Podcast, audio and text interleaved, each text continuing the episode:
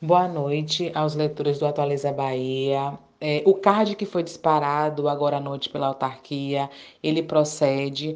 Nós tivemos na data de hoje, às 18h30, uma queda da rede elétrica né, na captação do SAAI e acabou ocasionando a queima do nosso transformador, né, que mantém as casas de bomba funcionando. Então a gente teve que para a captação obrigatoriamente que não tinha energia para deixar a estação funcionando, né? É, a cidade não está desabastecida porque estamos com água no reservatório até o momento, estamos mandando para a cidade.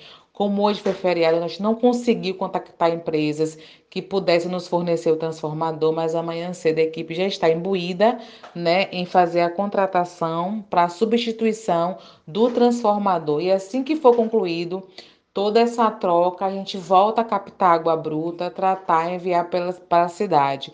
Eu não vou estar dando uma previsão, porque independe da gente, depende da empresa, da disponibilidade da empresa, né, que trabalha com transformador, mas também temos um plano B, né? Vamos aguardar amanhã junto com a equipe técnica, equipe de setor de licitações e compras, para a gente poder solucionar esse problema e, com brevidade, voltar ao abastecimento. Até porque estamos passando por uma pandemia e a água ela é importantíssima na prevenção.